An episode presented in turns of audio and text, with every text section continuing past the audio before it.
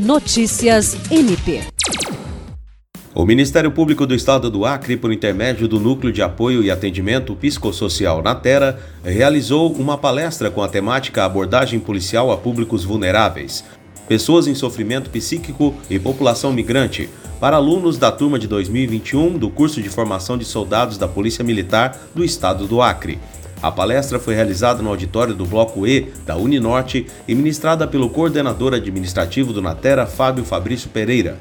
A palestra vem ao encontro de uma recomendação expedida pelo MPAC, o Ministério Público Federal, MPF, a Defensoria Pública da União, DPU, e a Defensoria Pública do Estado do Acre.